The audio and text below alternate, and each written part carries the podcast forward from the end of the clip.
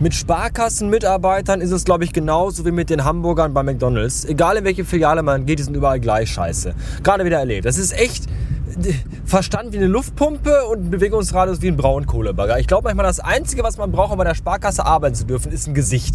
Das ist das einzige Einstellungskriterium. Ich meine, ich habe ja schon in der Agentur viel mit Geld, also auch mit Bargeld zu tun. So.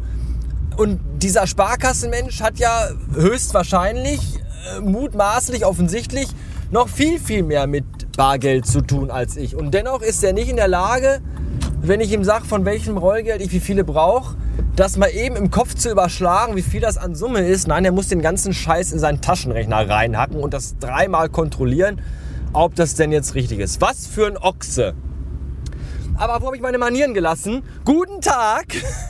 Es ist Mittwoch, der weiß ich nicht, Viertel vor 13, ich habe keine Ahnung, um äh, 10.27 Uhr. Und warum meldet sich der olle Bastard um diese Zeit und erzählt von der Sparkasse? Ja, ganz einfach, weil ich gerade bei selbiger war von der Agentur aus. Denn ich bin ja jetzt drin in einer neuen Agenturfiliale. Was total gut ist, was da aber total seltsam ist, ist, dass die nicht mal eben die Sparkasse um die Ecke haben. Sprich, wenn ich die Einzahlung wegbringen will und Kleingeld haben will, muss ich mal eben hier mit dem Auto durch die halbe Stadt fahren. Das ist natürlich doof, weil ich dann in der Agentur nicht da bin für eine gute 20 Minuten, Viertelstunde.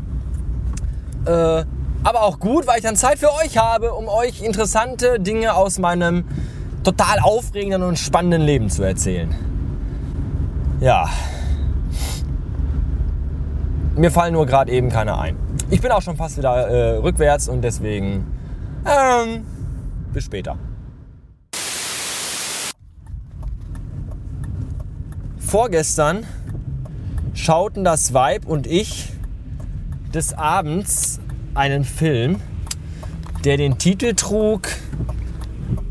Äh, Moment schalten. Irgendwas mit die Entführung von Alice. Oder Alice, die Entführung der Alice Creed hieß der, wenn ich mich nicht täusche.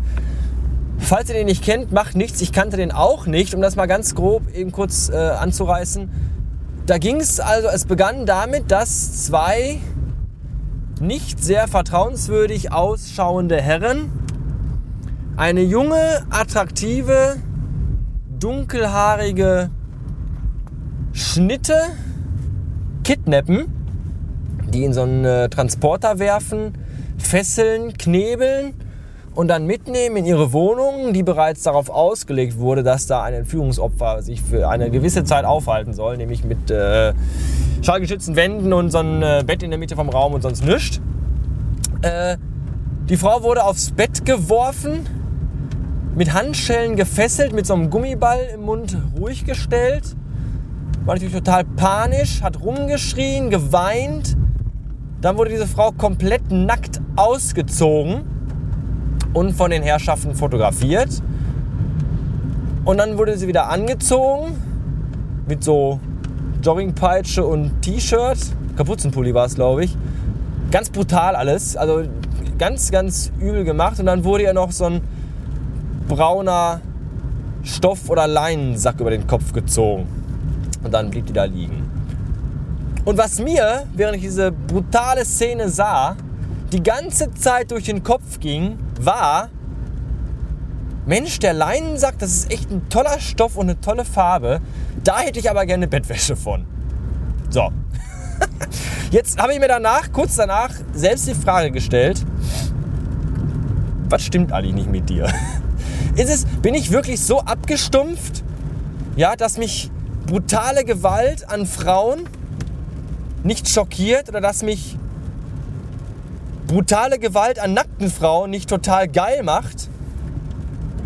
Oder habe ich einfach so einen ausgeprägten Sinn für schönes häusliches Wohlfühlambiente und gemütliche Wohnungseinrichtung in Form von Bettwäsche? Ich weiß es nicht. Jedenfalls fand ich die Bettwäsche echt hübsch. Also dieses, ich konnte mir jedenfalls gut vorstellen, dass eine Bettwäsche aus diesem Stoff, der dieser Frau über ihr Tränen, über ihr angsterfülltes und von Tränen verschmiertes Gesicht gezogen wurde, sich als Bettwäsche bestimmt gut machen würde. Ja, krank, oder? ja. Ich glaube, wenn ich mal zum Twitter-Treffen komme, kommt da keiner mehr hin. Gut so. Ja. Ein hohes Gewaltpotenzial scheint in mir zu schlummern. Das ist aber auch gut, denn das erzählte ich noch nicht in der neuen Agentur. Äh, also der neue Laden ist echt hübsch, richtig modern, richtig schick, richtig toll, aber liegt in einer in einem doch sozialen, sehr, sehr, in einem sozialen Brennpunkt. Ja, wo also äh, die soziale Schicht teilweise, also es ist so hinterm Laden die Straße rum und dann da quer vorbei. Da ist also dann doch eher die äh, unterste Unterschicht angesiedelt, die aber auch zu uns in die Hütte kommt. Selbstverständlich, wie so klar ist, nicht zum Einkaufen, sondern mehr um uns da ohne Entgelt dazulassen, unsere äh, Artikel zu erleichtern. Und äh, ja, einen Experten haben wir dabei, der ist so um die 30. Der hat da wohl schon ein paar Mal geklemmt und auch schon mehrfach Hausverbot bekommen. Und äh, das interessiert ihn aber nicht. Vermute ich, äh, ich vermute, vermute mal, vermutlich vermute ich, äh, Entschuldigung, ich hatte ein Salamibrötchen vor vier Stunden. Vermutlich daher, weil der einfach ganz äh, offenkundig komplett zugepumpt ist mit Drogen und seine Umwelt nur noch äh, spiralnebelhaft wahrnimmt. Kommt er also jeden Morgen in den Laden gewackelt mit dem Plan, uns leer zu räubern. Und jedes Mal aufs Neue, das war schon so, bevor ich da war, wurde er dann rausgejagt und Anzeige geschrieben an die örtliche Polizeidienststelle, die da, wo der natürlich dick aktenkundig ist und die da auch nicht wirklich viel unternehmen kann, weil, keine Ahnung, fragt mal diejenigen Menschen, die für unser Rechtssystem zuständig sind, die können euch das erklären. Und ich habe dann gesagt, wisst ihr was, das ist doch alles ganz einfach, ne? Heute habe ich ihn zum ersten Mal rausgeschmissen, übermorgen schmeiße ich ihn zum zweiten Mal raus. Wenn ich ihn zum dritten Mal rausschmeißen muss, werde ich ihm sagen, dass er das nächste Mal so derbe übelst ein paar auf die Fresse bekommt, dass er sich das dann zweimal überlegt, ob er nochmal wiederkommt. Und wenn er dann tatsächlich wirklich nochmal wiederkommt, da bestelle ich mir jetzt heute oder morgen bei, bei, bei Amazon, bei den Amazonen, so einen richtig schönen Teleskopschlagstock. Und dann kriegt er damit die Schienbeine bearbeitet und die Fresse und kriegt die Augen so dick geschlagen, dass er schon den Weg nach Hause nicht mehr findet. Und dann ist eventuell irgendwann auch mal gut mit der Geschichte.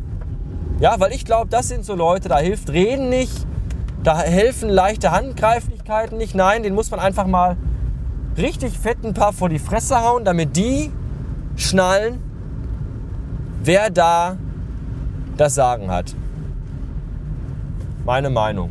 Falls ihr andere oder bessere Ideen habt oder mich in, meiner, in meinem Vorhaben bestärken wollt und mir dafür äh, Zustimmung zusprechen wollt, dann nutzt doch gerne die Kommentarfunktion. Ich bin da sehr interessiert dran, wie ihr darüber denkt, was ihr dazu meint. Wenn bereits mehrfach angezeigte offensichtliche Drogensüchtige mit der einzigen Absicht zu klauen in die Hütte kommen und man da einfach nicht her wird über die Lage, wie man sich da verhalten kann, darf, ja okay, wie man sich da halt, äh, egal, und soll, soll vor allem, wie man sich da verhalten soll.